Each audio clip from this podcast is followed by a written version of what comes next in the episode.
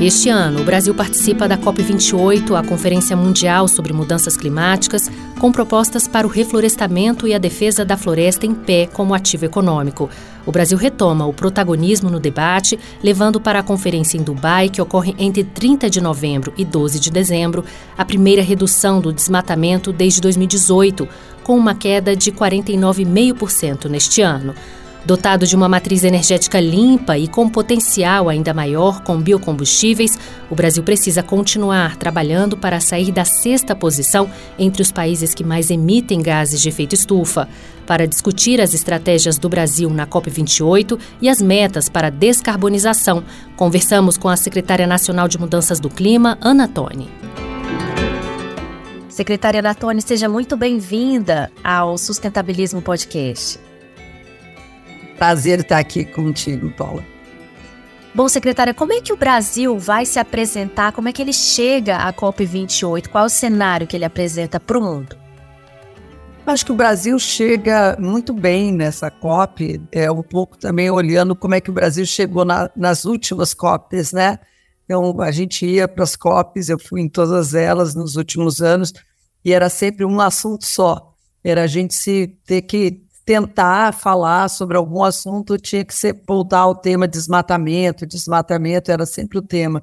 Então, acho que a gente chega nessa COP ao contrário, é, mostrando que o Brasil já fez bastante coisa, 49,5% né, do desmatamento sendo combatido só nesses meses, é, um presidente que está aí é, abertamente falando muito é, de ter o tema de mudança do clima como pilar do seu governo, é, uma promessa aí de desmatamento zero até 2030. Então a gente chega de uma outra postura. Chega um Brasil altivo, ativo e um Brasil provedor de soluções climáticas e não uma párea do mundo como a gente infelizmente chegou nos últimos anos. Bom, na entrevista que a gente fez com o Itamaraty, o Itamaraty colocou que o Brasil vai chegar também com propondo, né, um propositor de ideias, que os países da floresta precisam fazer isso. Algumas ideias relacionadas a quais temas que o Brasil vai levar para a COP para que outros países da floresta também façam a adesão. Assim, isso é muito importante, né? Porque as negociações dependem das propostas dos países. Normalmente, essas propostas vêm dos países desenvolvidos e os países em desenvolvimento estão sempre reagindo a propostas de outros, né? E o Brasil sempre teve um papel muito proativo de propor coisas, então acho que retoma também esse proatividade do Brasil em propor, e a gente está propondo. São duas grandes coisas. Uma grande coisa é um mecanismo é, para pagamento de florestas em pé, que tem muito a ver com o que foi a cúpula é, da Amazônia que o presidente Lula trouxe, né? Então, trazendo uma proposta é, para como é que a gente beneficia quem está aí cuidando da floresta em pé. Então, ela não tem nada a ver com carbono especificamente, mas ela tem a ver com, é, com isso, de poder dar é, a todos e todas que têm um papel fundamental na proteção das florestas tropicais é, alguma ajuda para que eles possam continuar fazendo esse serviço, esse serviço ecossistêmico. E uma segunda proposta que o Brasil leva é uma proposta chamada Missão 1.5, que é tentar é, trazer uma, um estímulo positivo para países irem além das suas NDCs é, pré-2030. A gente sabe que estamos vivendo uma emergência climática e, e, ao estar vivendo uma emergência climática, se tem países que conseguem fazer mais, é, como é que a gente pode, o mundo pode ajudá-los a fazer mais. E a gente sabe que tem países em desenvolvimento que estão nessa situação e que países desenvolvidos possam ajudá-los a ir mais rápido aí antes de 2030. Pois é, muitos acham que essa meta de um, um grau e meio é muito ambiciosa, que é quase impossível, mas a ciência mostra em alguns relatórios que ainda é possível. E o que vocês é, colocam é que nós vamos levar para o, o, Brasil, vai levar para a COP a ciência, né? Nós temos um, uma gama de, de cientistas, de estudos, a Embrapa é nossa aliada, para poder trabalhar também é, nessa questão da, da redução das emissões de gases e chegar a essa etapa. É possível, então, ainda, na avaliação de vocês, chegar a um grau e meio nesse século e, e não acima disso? Sim, primeiro, o Brasil leva essa proposta porque a gente não pode é, ignorar também como o Brasil está vulnerável às mudanças do clima. Né? A gente já está vendo inundações, estamos vendo ali pedaços de deserto já no, no, na Caatinga e estamos vendo as secas no norte. Né? Então, a gente sabe que o Brasil é um dos países muito vulnerável às mudanças do clima. Então, a gente precisa trazer a ambição, não só do Brasil, mas do mundo, para tentar é, chegar em 2100 com um grau e meio. Talvez antes de 2100 a gente chegue até a 2 graus, é o que a gente chama de overshooting, na ciência já vem mostrando isso, mas é, a gente pode chegar e depois voltar para um grau e meio. Então, a nossa tentativa é, como você me colocou, é olhando a melhor da ciência possível, sabendo que sim, vai ser muito difícil, mas não é porque é difícil que a gente não deva tentar. Ao contrário, o Brasil é, e outros países querem tentar a gente ainda chegar em 2100 é, com um grau e meio, mesmo que antes disso vá para dois e depois volte, né? E é fundamental que façamos isso, porque as consequências é, entre dois graus e um grau e meio é muito grande. E vai ser muito grande para o Brasil, para a agricultura brasileira. O Brasil é um país que tem a maioria da sua energia vindo de hidrelétrica, então a gente precisa com que é, esse regramento de chuvas aconteçam da melhor forma possível. A diferença entre um grau e meio e dois é muitíssimo importante para o Brasil e para a economia brasileira. Falando em estratégias práticas, metas, até a gente tem da COP27 a aprovação de regras de um fundo de perdas e danos, né? E a ideia é que nessa COP, na COP28, seja fechada, sejam acertadas essas regras para que na COP29 a gente tenha algum resultado para financiamento. Qual a expectativa de vocês com relação a esse ponto, a esse tema, que é tão crucial aí, pensando também na emergência climática? Ele é crucial para essa COP, principalmente para os, pequenos, os países ainda mais vulneráveis e não é, economicamente mais vulneráveis também, as pequenas ilhas, os países africanos que têm tido essa demanda muito grande.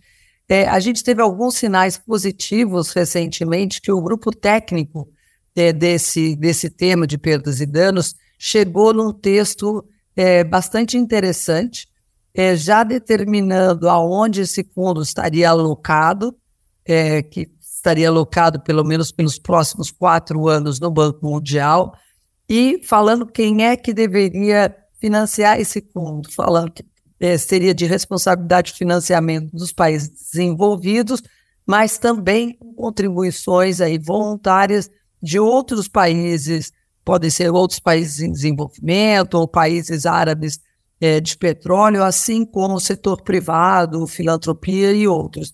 Então, esse foi o acordo que se teve, então tem já um texto técnico acordado, e a gente espera que agora que entra na COP mais, digamos, com os atores políticos, que isso seja adotado, e aí, a partir disso, os, as definições específicas de quantidade de recurso, é, quem tem né, o, esse recurso à mão, possam ser trabalhadas é, para a próxima COP. Bom, a gente sabe que a questão das emissões de gases tem muito a ver com combustíveis fósseis e também desmatamento. No caso do Brasil, o que mais chama atenção ainda, infelizmente, é o desmatamento, até porque a gente teve um retrocesso aí nos últimos quatro anos, retomando agora. Mas em relação ao agro e mercado de carbono, e quando se coloca, muita gente, é, a gente sabe que o problema principal do desmatamento tem a ver um pouco com a agropecuária ainda. Como é que o Brasil tá, tem trabalhado e acho que também o, o setor agropecuário tem se, se intensificado nessa questão, melhorado nessa questão, para poder tirar essa imagem de que é o agro que ainda promove mais desmatamento no país. É como você falou, o grande problema brasileiro em termos de emissão, em termos de emissão bruta, o Brasil está emitindo aí 2,4 gigatoneladas, é o sexto maior é, emissor é, de gás de efeito estufa. Quando a gente olha para é, emissões líquidas, aí chega a 1,7 é, gigatoneladas de carbono, é, que é, digamos, muito menor do que China, Estados Unidos, né, dos grandes países emissores, mas já é o sexto. Então, a gente sim tem que fazer aqui a nossa lição de casa. Primeira coisa é combater desmatamento, que 47% das nossas emissões vem de desmatamento. Agricultura ao redor de 20, 20 25, 27, e depois é, energia, setores industriais. Então, a agricultura é, sim, um dos nossos é, grandes emissores dentro do Brasil, a segunda área do setor é, com mais emissão, mas está fazendo já a sua lição de casa. Acho que a, a, a, os produtores agrícolas já entenderam não só a sua responsabilidade, mas a sua vulnerabilidade às mudanças do clima. E já perceberam que sim conseguem é, continuar produzindo, como foi feito no passado, e aumentando a sua produção e, ao mesmo tempo, diminuindo é, a sua pegada de carbono. A Embrapa tem ajudado muito com, é, com novas tecnologias para que os produtores e os pecuaristas possam produzir aí a, os seus produtos, mas com uma pegada de carbono menor. E eu acho que o Brasil sai um pouco na frente nesse processo e agora é descontaminar a, o desmatamento é, da produção agrícola, que isso é muito importante. Acho que o Brasil consegue, vai chegar no, nessa COP já mostrando se o desmatamento começa a cair, tem aí um descolamento da sua produção agrícola e isso é fundamental. Agora, com relação aos combustíveis fósseis, o Brasil tem aí uma proposta, né? O setor de exploração da foz do Rio Amazonas. Isso com certeza vai ser um tema que vai ser questionado lá na COP. Qual que é a resposta que o Brasil pode levar sobre isso? E como a gente fazer essa transição energética sem também atrapalhar o setor produtivo? Como é que o Brasil vai levar esse tema à frente sem parecer ofensivo para o setor de redução de emissões e a questão do meio ambiente? Então, os combustíveis fósseis, eles correspondem mais ou menos 70%, 75% do problema da, do, da mudança climática do mundo. Né? Então, ele é realmente, digamos, o elefante na sala. Precisamos lidar com exploração, produção e consumo é, de combustíveis fósseis. Isso está óbvio, e acho que a pergunta é como fazer. Né? É como fazer porque o que a gente tem visto vendo aí no mundo é que tem muita ênfase é, positiva em dar aos consumidores alternativas, ou seja, aumentando os renováveis, o que é ótimo, excelente, carros elétricos, mais painéis solares, eólicas, é super bem-vindo e a gente vê que o mundo realmente está paulatinamente é, produzindo mais e mais e agora tem uma proposta para essa COP que é triplicar o tanto de renovar, capacidade renovável no mundo, que a gente acha muito bem-vindo. O problema é o que, que é, como é que a gente vai fazer a transição para diminuir ou eliminar combustíveis fósseis. Isso não é uma decisão de um país, isso é uma decisão global, né, que tem que acontecer. 51% da produção né, de óleo e gás no mundo vem dos países desenvolvidos. Então, é, e não estou tirando a responsabilidade do Brasil, não. Todos vamos ter que fazer. Mas isso é uma decisão que tem que ser global, porque não adianta só um país é, fazê-la e o outro não fazer, porque o consumo de petróleo e gás ele é global. Então, acho que o Brasil é, tem que chegar nessa COP propondo, é, querendo debater o tema, ser muito ativo neste debate, porque sabemos que isso é um problema, sabemos que temos que diminuir as emissões é, também relacionadas, temos que diminuir o, o, o uso e, a, e o consumo dos combustíveis fósseis. O problema é como fazer isso de uma maneira não disruptiva, social, econômica e politicamente. Agora, não podemos nos esconder do fato que este é o elefante na sala e temos que debater, sim, e temos que fazer um acordo global sobre este tema e espero que nessa COP a gente dê passos nessa direção. Você falou aí do, da questão social, né? E essa COP28 vem com a questão da inclusão, de ser a COP mais inclusiva Como é que a Secretaria de Mudança do Clima está trabalhando essa questão com as, com as comunidades mais vulneráveis, é, a justiça climática? Como é que isso está sendo tratado na sua gestão? Na nossa é, gestão, eu acho que, né, obviamente, com a liderança é, do presidente Lula e né, com a, a, liderança da ministra Marina, a gente preza muito pela participação e principalmente com o olhar para os mais vulneráveis. Isso é uma diretriz que vem desde o presidente Lula para todos os ministérios e não seria diferente na nossa secretaria. Então, começamos aqui é, logo que, que o governo foi retomado, todo o processo de governança climática, o, Comitê Interministerial de Mudanças do Clima é, começou novamente a ser ativado e trouxemos pela primeira vez, de maneira oficial, a voz da sociedade civil para dentro do Conselho. Então, o Fórum Brasileiro de Mudança do Clima faz parte agora é, do, do SIM, né, do, do Comitê Interministerial, assim como a Rede Clima, que é a rede de cientistas e acadêmicos. Então, a gente trouxe a participação para dentro. Temos participado também ativamente do Conselhão. O Conselhão tem debatido muito o tema de mudanças climáticas e, é, dentro dos planos de mitigação e adaptação, os planos setoriais que começaram agora, principalmente, se pode imaginar, de adaptação, a gente já fez diversos grandes seminários é, aí de transição justa, trazendo aí a voz das comunidades porque a gente quer fazer uma política pública que tenha aderência ao que a sociedade realmente necessita. E, e fazê-la significa escutar a sociedade. E assim tem sido a diretriz e assim que estamos fazendo nesse momento.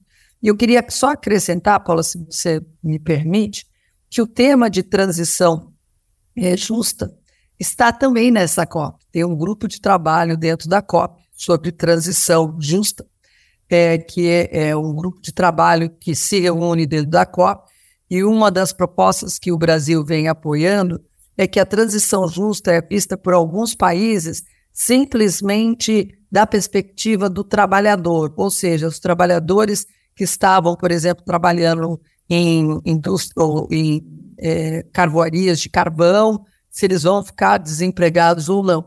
E o que o Brasil vem trazendo é uma proposta de ampliar esse debate de transição justa, não só para os trabalhadores, mas também para as comunidades mais afetadas, as periferias, os jovens, principalmente a população negra brasileira, os indígenas. Então, a gente quer ampliar dentro da UNFCCC o debate de transição justa para essas, para essas comunidades também e não ficar só naque, eh, na área de, dos trabalhadores. Ótimo. Agora, com relação. Isso até foi, foi falado na cúpula da Amazônia. O presidente Lula falou muito sobre ouvir. E foi o que vocês fizeram lá na, na cúpula, né?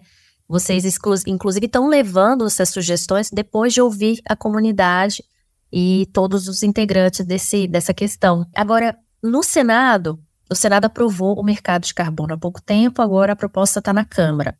Não é a proposta que muitos esperavam, porque, por exemplo, o agro ficou de fora. Mas em muitos países o agro realmente não está dentro do mercado de carbono.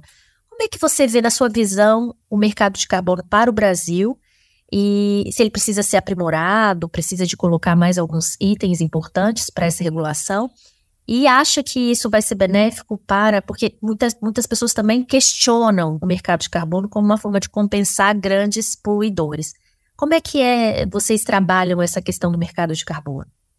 Bom, o governo, esse, o governo quando começou, a gente é, entrou nesse debate o mais rápido possível, entendendo que o mercado de carbono é um importante instrumento, sim, de descarbonização do mundo, né? Porque ele dá a oportunidade de é, aumentar a velocidade usando o mercado para áreas que ainda que a gente chama de estão de, com dificuldade ou tem ainda pouca tecnologia para fazer já a transição. Então, você, através do mercado, cria esse incentivo para que é, as tecnologias vão surgindo mais rápido. Então, primeiro, o Brasil está muito atrasado em ter aí este instrumento, o mercado de carbono. São mais de 28 países que têm esse instrumento e seria essencial é, que o Brasil também o tivesse. O mercado de carbono é um instrumento entre muitos, não é o único.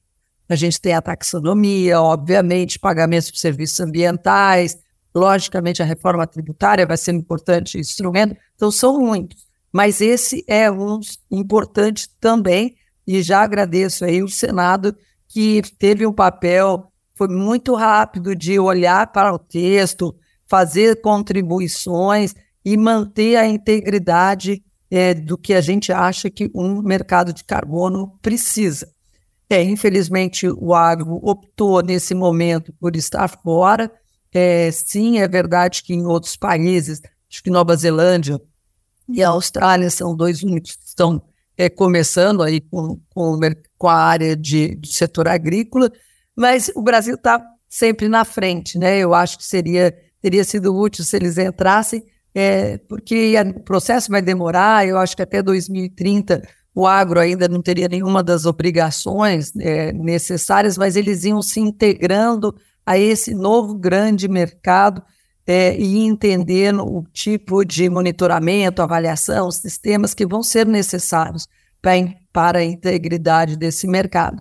Agora está na Câmara e a gente sinceramente espera que eles façam um pouco como o Senado fez, de olhar para a matéria o mais rápido possível e aprová-la com a integridade necessária para o Brasil ter um mercado de carbono que seja o mais íntegro e aí o mais é, demandado é, pela comunidade internacional, porque a gente sabe que a comunidade nacional e internacional só vai comprar créditos de carbono que tenham integridade climática e ambiental necessária. Secretária, a gente está falando aqui sobre a COP, sobre é, as emissões, mas a gente tem que falar também do trabalho de vocês aqui dentro do, do Brasil. Nesse primeiro ano de governo e do seu trabalho, quase completando um ano, quais são os principais desafios? Encontrou muitos desafios para poder implementar? Como é que está sendo a implementação da sua estratégia para que as, uh, os resultados sejam positivos? Existem alguns entraves ainda que precisam ser transpostos nessa gestão? Sim, desafios é, existem sempre e são bem-vindos, né? E são bem-vindos. Eu acho que assim, nesse ano, um dos principais desafios a gente encontrou, é, por causa do, do, último governo, um ministério com assim, a própria secretaria como tal, só Secretaria Nacional de Mudança do Clima não existia, ela era combinada com, com outras áreas. Então a gente teve que reconstruir muitos desses processos também participativos, que foram é, ignorados na última gestão. Então, a gente teve que retomar, é, no primeiro semestre, retomar muito do que o Brasil sempre teve esse protagonismo, né? só teve essa, esse gap nos últimos quatro anos.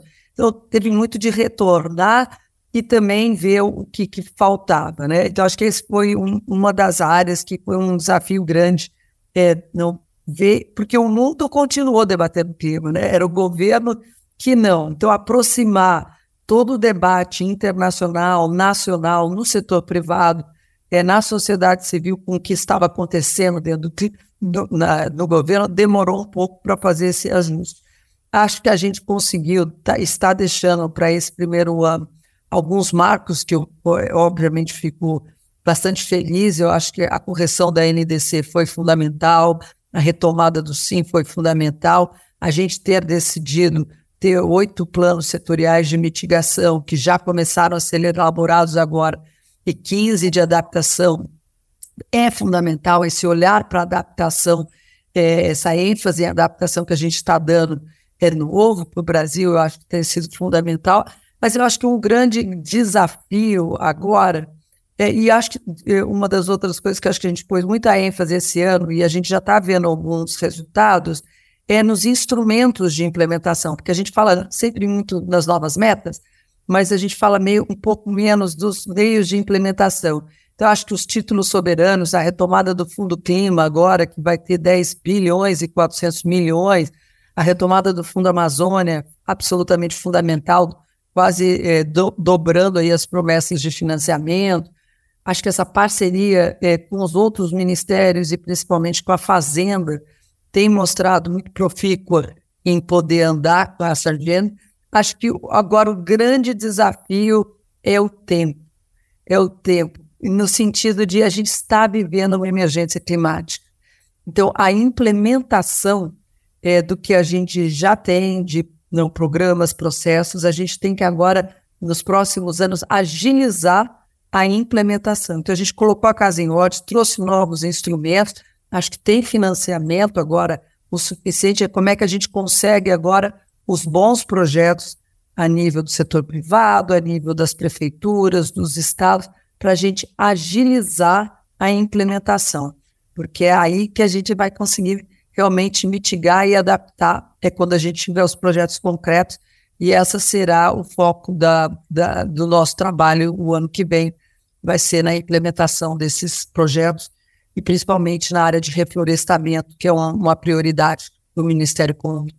Na COP agora esse ano, é, inclusive o BNDES vai lançar projeto novo ligado à Secretaria do Clima também? É o Arco da Restauração. Não, é um, é um programa bem grande que o BNDES está colocando, que é, obviamente, tem muitas áreas que precisam ser reflorestadas, né?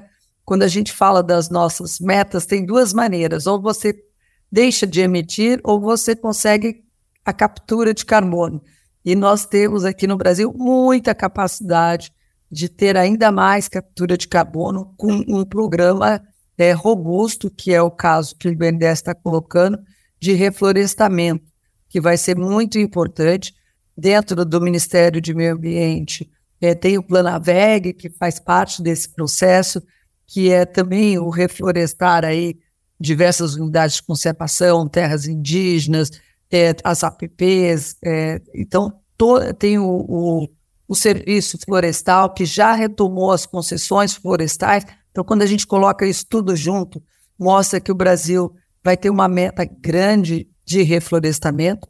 A gente já tem uma meta grande, que é 12 milhões de hectares, né? E esse programa que o BNDES traz agora vai contribuir muito para que a gente atinja essa nossa meta.